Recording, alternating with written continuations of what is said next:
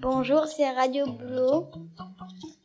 On va vous présenter un poème de Jacques Jouet en compagnie de Sacha, Emma, Lily Rose, en technicien Kylian de l'école 1, 2, 3 Soleil.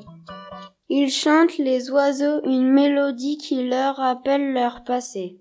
Ils chantent les coqs tous les matins dans leur petite cabane. Ils chantent les feux.